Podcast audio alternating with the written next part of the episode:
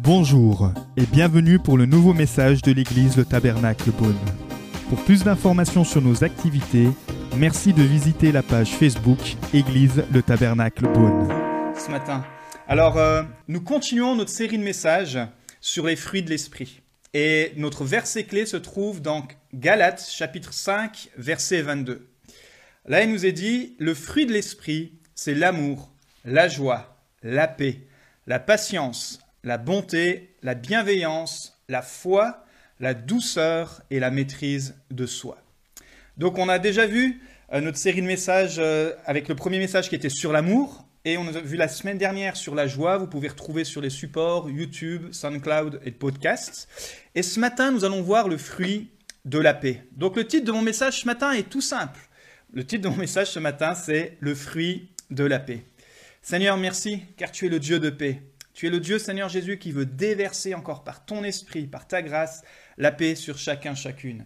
Je proclame, Seigneur, que tu puisses encore euh, venir toucher tous ceux qui se connectent ce matin, tous ceux qui sont là, qui ont soif de ta présence. Merci de déverser ta paix. Dans le précieux nom de Jésus. Amen. Alors, quelqu'un a dit, par nos paroles, par nos attitudes et nos gestes, nous sommes continuellement en train de construire ou de détruire des relations de semer la paix ou la guerre, l'unité ou la zizanie, l'harmonie ou la division. L'absence de paix peut vraiment avoir euh, des effets sur notre santé physique, sur notre santé psychologique, sur notre santé aussi spirituelle. En fait, la paix est une arme puissante pour combattre l'angoisse, l'anxiété et l'agitation. Peut-être c'est votre cas ce matin, vous êtes dans l'angoisse, vous êtes dans l'anxiété, peut-être c'est votre caractère, ou peut-être à cause des événements, à cause des situations. Ce matin, pour vous, c'est dur de faire confiance à Dieu, mais j'aimerais vous dire que la paix surnaturelle de Dieu a exactement ce but, de venir combattre notre anxiété et nos peurs. La paix dans la Bible vient de l'hébreu shalom. Certainement, vous avez déjà entendu cette expression, shalom mon frère, shalom ma sœur. Euh, en fait, ça veut dire être complet. C'est une formule de politesse, mais quand on salue quelqu'un, on lui demande en lui disant shalom, en fait, est-ce que tu es complet? C'est-à-dire, est-ce que tu vas bien dans tous les plans? Le plan physique, est-ce que ton plan physique va bien, ta santé physique, le, plan euh, psychologique, mais aussi le plan spirituel? Donc dans notre culture, on a plutôt euh, l'habitude de juste de demander comment ça va. Parfois, on n'écoute même pas euh, les réponses, ou parfois on répond juste oui, ça va. Mais en fait, demander comment ça va, demander le, le shalom, c'est de savoir vraiment de s'intéresser à la personne entière. Et euh, peut-être que euh, tu pourrais demander autour de toi comment ça va en ce moment. Peut-être euh, c'est la question que tu as besoin qu'on te pose. Comment va ta santé physique? Comment va ta santé spirituelle? Comment vas-tu émotionnellement? Donc la paix shalom, c'est l'idée d'une paix entière, d'une paix complète. Mais une paix qui trouve son origine en Dieu. Dans le livre d'Ésaïe, chapitre 9, verset 5, il nous est dit que Jésus est le prince de la paix. Et vous savez quoi? Nous avons tous besoin de paix dans notre vie. Sur ce, à ce niveau-là, nous sommes tous égaux. Peu importe notre âge, peu importe euh, le, salaire qu'on gagne, peu importe notre travail, peu importe nos origines, la couleur de notre peau, nous avons tous besoin de paix.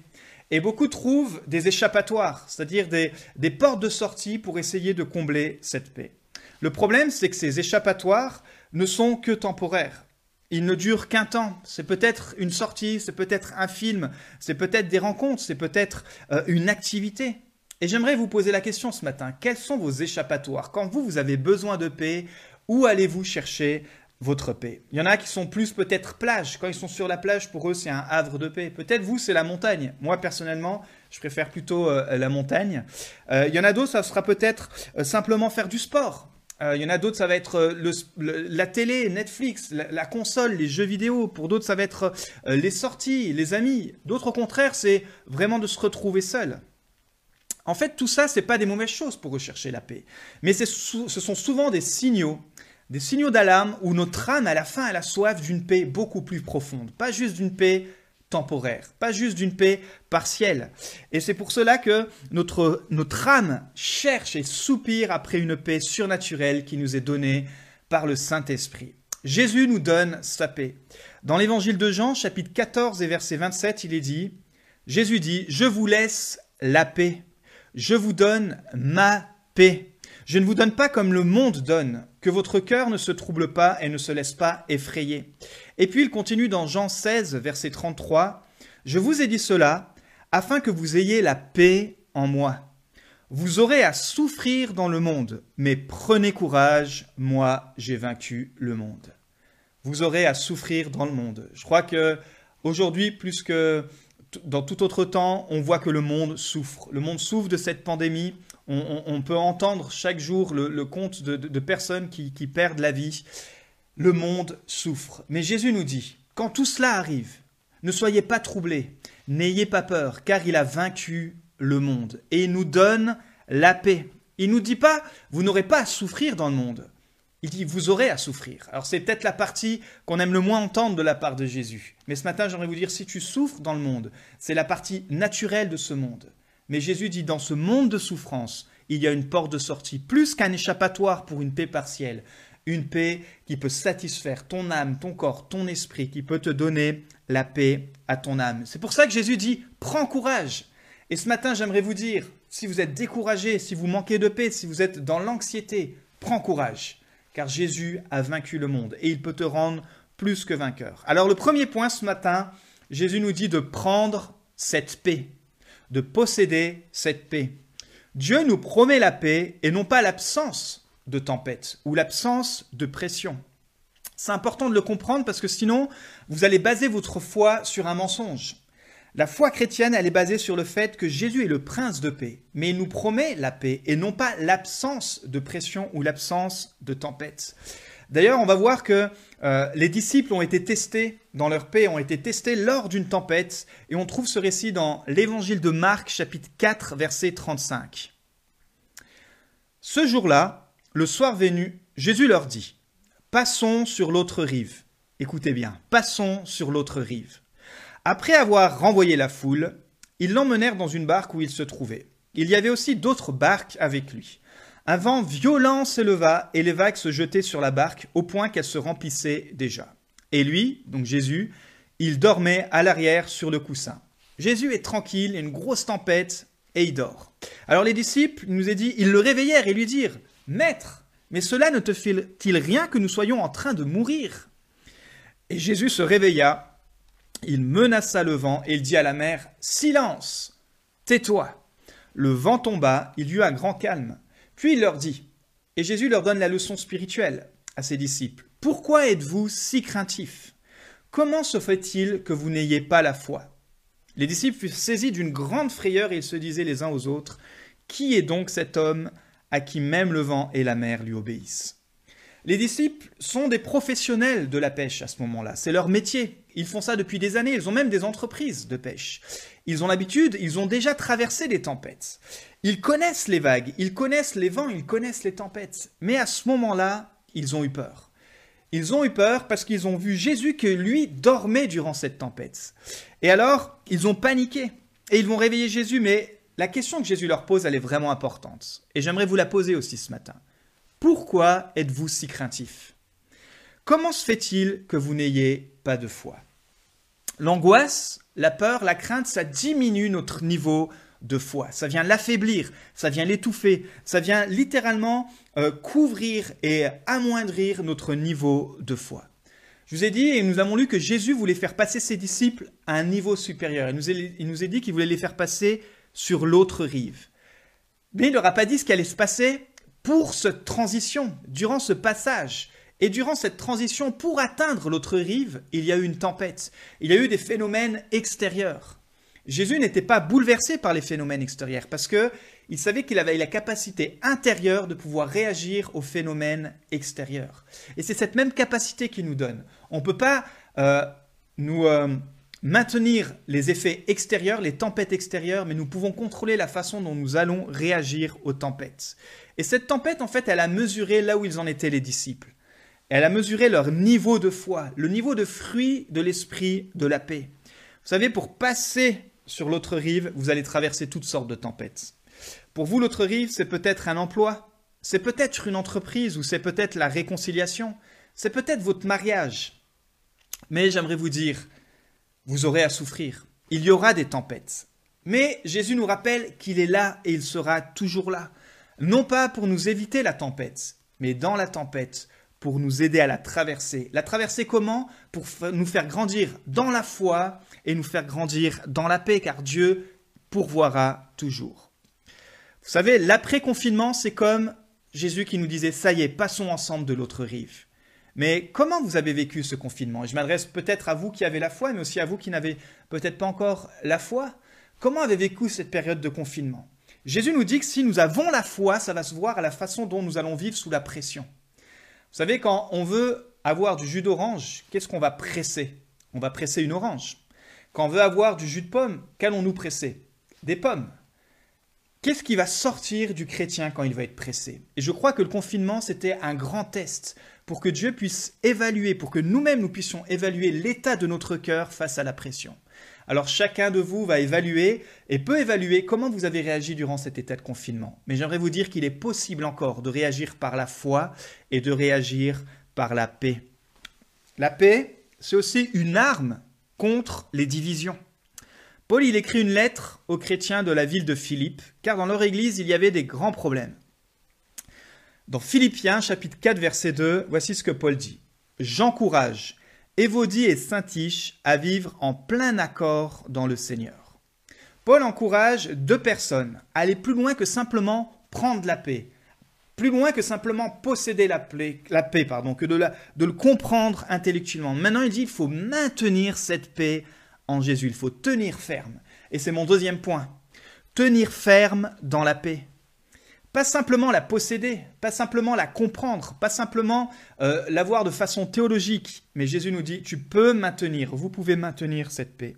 Alors, quand on regarde de plus près, qui étaient Évodie et Saint-Tiche? C'est des prénoms sympas, euh, je connais personne qui s'appelle Evodie ou Saint-Tiche, donc euh, ça peut peut-être vous donner des, noms de prénoms euh, si vous attendez un enfant et que vous voulez donner des prénoms à vos filles. Evodie et Saint-Tiche, c'est hyper original. Mais voilà, qui étaient ces deux femmes? En fait, ces deux femmes, elles avaient entendu Paul prêcher quand il était arrivé à Philippe. On voit ça dans Acte 16, verset 13. Philippe, c'est où? Philippe, c'était cette ville qui était située au sud-est de l'Europe. C'est ce qu'on appelait la Macédoine. Aujourd'hui, c'est la Grèce. Quand vous pensez à la Grèce, pensez à la ville de Philippe. En fait, c'est incroyable parce que c'est la première église que l'apôtre Paul et Silas ont implantée en Europe. Elle a été fondée en 51 euh, après Jésus-Christ lors du deuxième voyage missionnaire de Paul. Et alors qu'il a fondé cette église, il l'a ensuite laissée entre les mains de Luc, vous savez, le médecin, celui qui a écrit aussi euh, l'évangile de Luc, mais aussi euh, les actes des apôtres. Et il en, a été le pasteur pendant six ans. Mais Évodie et Saint-Tiche, elles ont été donc témoins d'un démarrage de cette église, si on remonte aux origines, qui a été très, très, très difficile. En fait, quand Paul arrive dans cette ville, il va premièrement rencontrer Lydie et sa famille.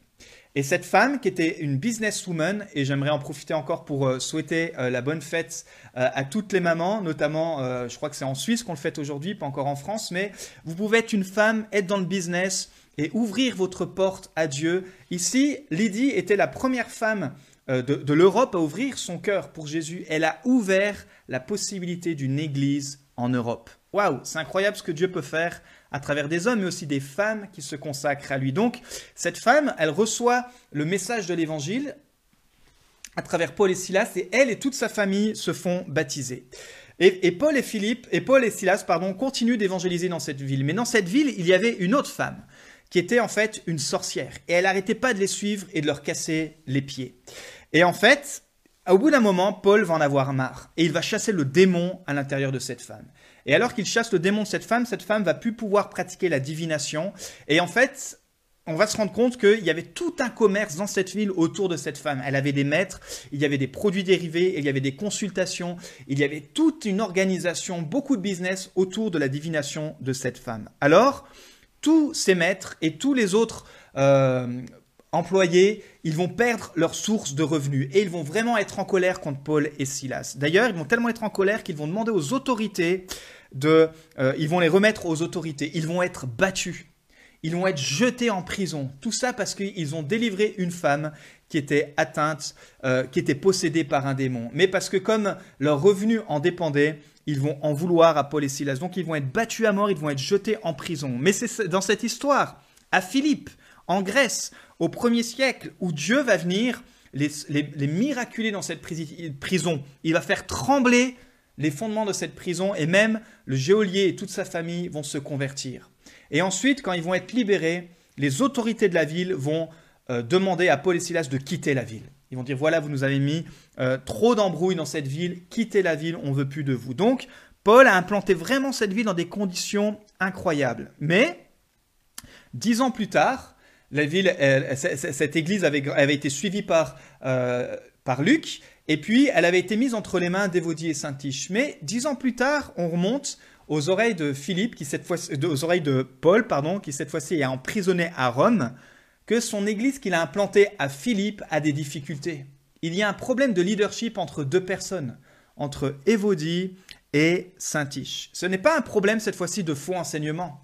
Ce n'est pas non plus euh, un problème de doctrine, c'est un problème de leadership, c'est-à-dire c'est un problème de caractère spirituel.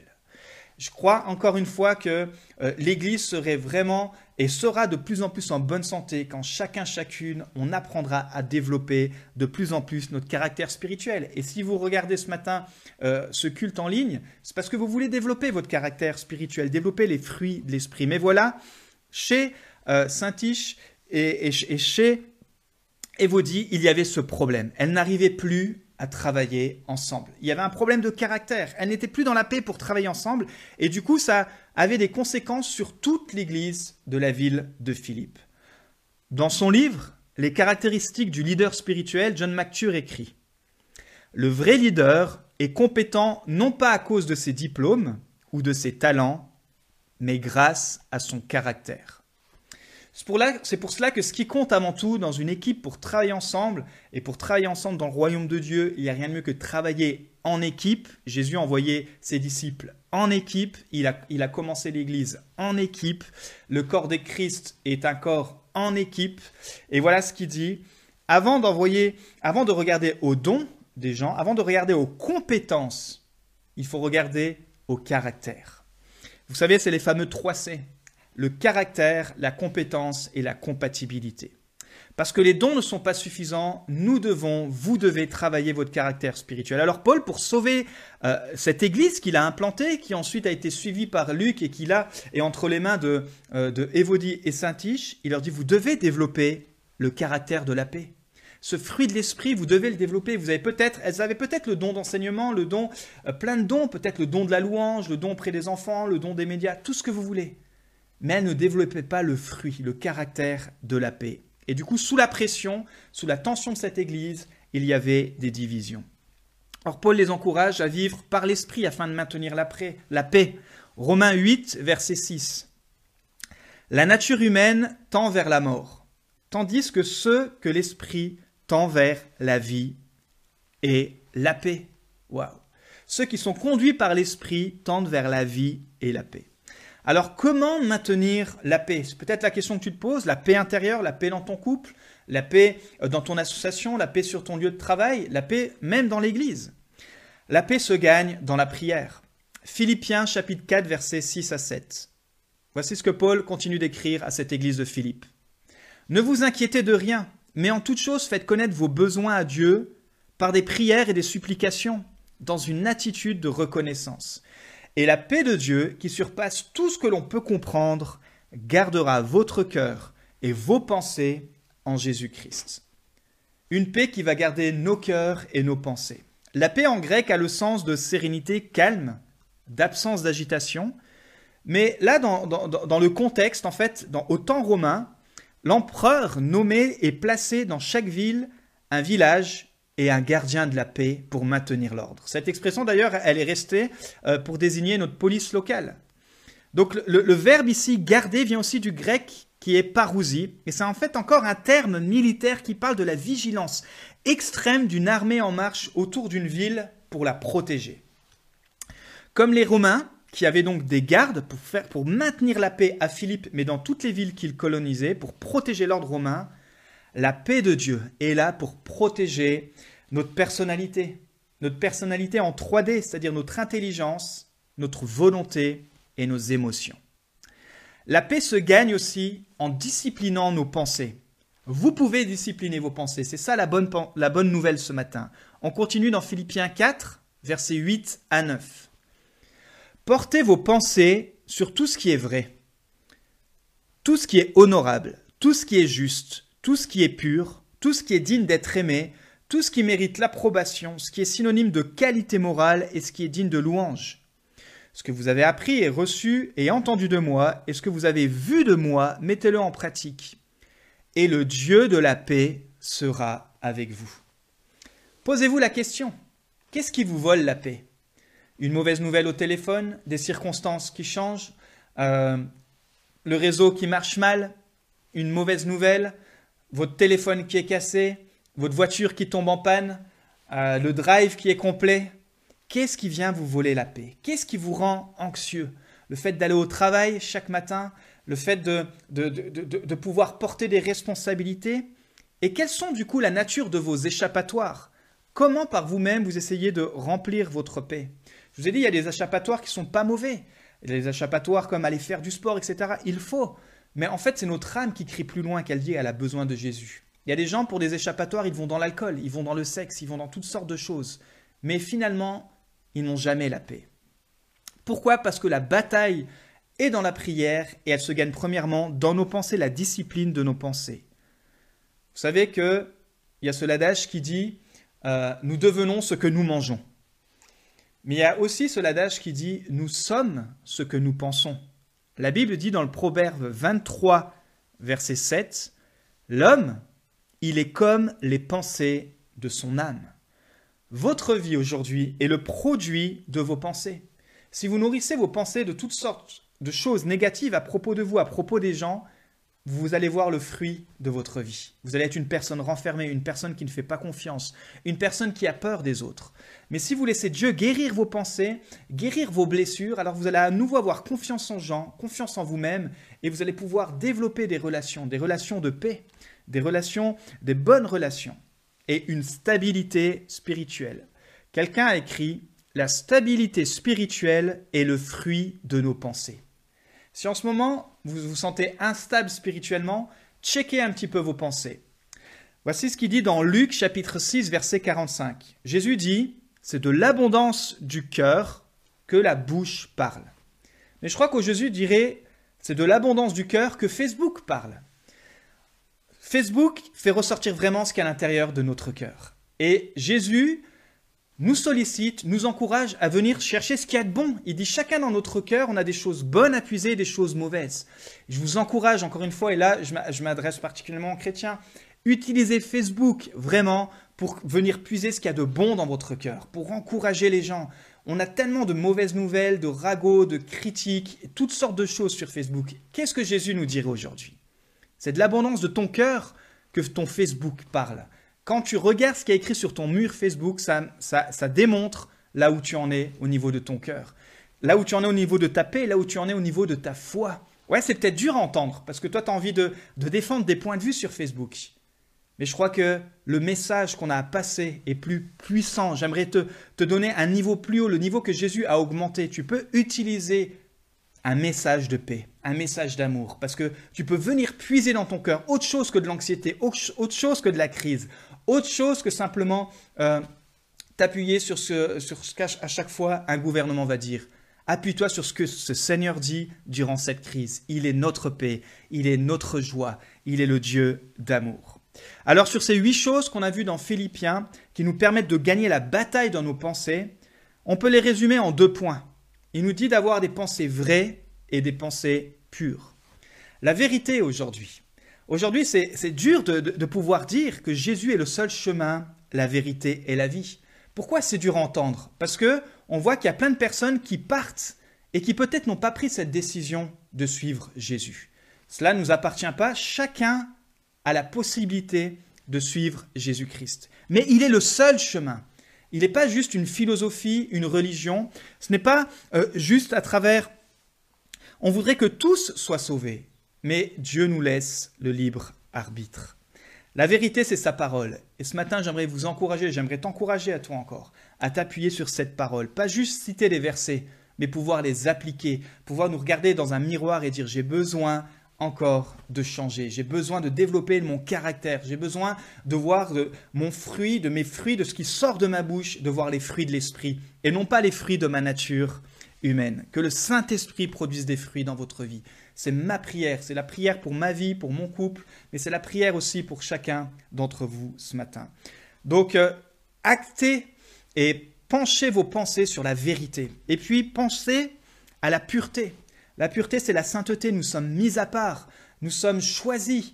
Les chrétiens ont plus qu'une mission sur cette terre. Ils ont, nous sommes des ambassadeurs, des ambassadeurs de la vérité et de la pureté de Jésus-Christ. Un message qui parle d'être consacré, d'être mis à part dans notre temps, dans, ce que nous faisons. Pourquoi? Pour un seul but, celui de proclamer qu'en Jésus, c'est possible d'avoir la vraie liberté.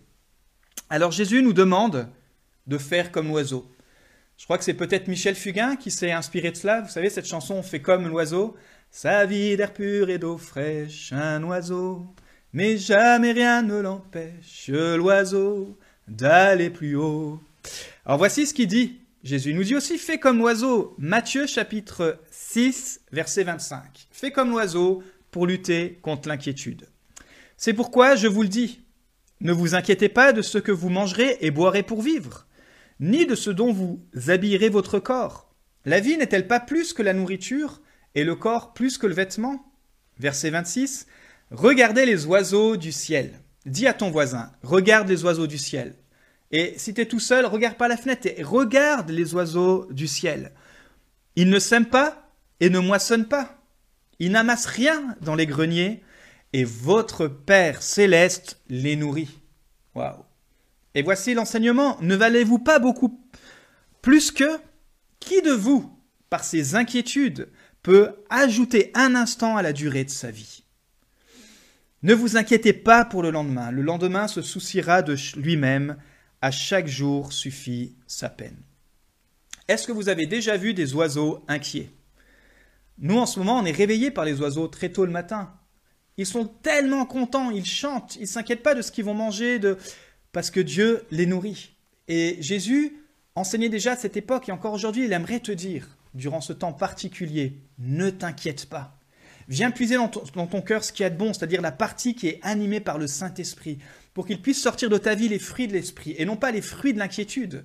Au contraire, dans l'inquiétude, montre qu'il y a le Dieu de la paix, montre que tu as la foi de passer cette tempête avec Jésus à tes côtés. Si euh, Dieu prend soin des oiseaux. À plus forte raison, il prendra soin de toi. Il prendra soin de ta famille, soin de ton travail, soin de tous tes soucis, soin de ta vie spirituelle, de ta vie émotionnelle, de ta vie physique. Alors en conclusion, trois choses à faire. Premièrement, prendre cette paix qui vient de Jésus. Jésus nous a dit, je vous donne ma paix. Il dit, j'ai vaincu le monde. Donc ne nous intéressons plus à tout ce qui se passe dans le monde, puisque Jésus a vaincu le monde. Ce n'est pas le monde qui va nous trouver une solution, qui va nous donner la paix, c'est Jésus. En Jésus. Prendre cette paix qui vient de Jésus. Deuxièmement, maintenir cette paix, tenir ferme dans cette paix. Prendre courage. Prends courage ce matin, mon ami. Jésus a vaincu et Jésus peut te permettre de maintenir cette paix afin d'éviter la division, la division dans ta famille, la division dans tes relations, la division avec toi-même, la division dans ta foi, la division auprès de tes proches. Maintenir cette foi comment? Ne vous inquiétez pas. Portez vos regards comme le font sur les oiseaux, c'est-à-dire ne soyez pas inquiets, faites attention à vos pensées. Prendre cette paix, maintenir cette paix et troisièmement, apporter cette paix aux autres. Ésaïe 52, verset 7. Qu'ils sont bons, qu'ils sont beaux sur les montagnes, les pieds de celui qui apporte de bonnes nouvelles, qui annonce la paix, de celui qui apporte de très bonnes nouvelles, qui annonce le salut. Je crois que durant ces temps de tempête, durant cette saison, je crois que le rôle de celui qui est rempli du Saint-Esprit se voit dans ce qu'il va apporter. Apporte la paix, apporte de bonnes nouvelles, de très bonnes nouvelles, apporte le salut. Tout commence premièrement par faire la paix avec Jésus. Romains chapitre 5 verset 1. Ainsi donc, déclaré juste sur la base de la foi, nous avons la paix avec Dieu par l'intermédiaire de notre Seigneur Jésus-Christ. Jésus est le seul capable de vous donner cette paix complète. Il vous suffit de la recevoir. Comment elle se reçoit? Peut-être la question que vous vous posez ce matin. Comment recevoir cette paix qui dépasse tout entendement? Par la repentance. D'ailleurs, la repentance est aussi un des fruits dont Jésus nous parle. Il dit qu'on doit produire le fruit de la repentance. C'est pas juste qu'on le fait une fois. Produire le fruit de la repentance, la repentance vient du grec métanoïa, c'est-à-dire produire le fruit d'un changement de mentalité.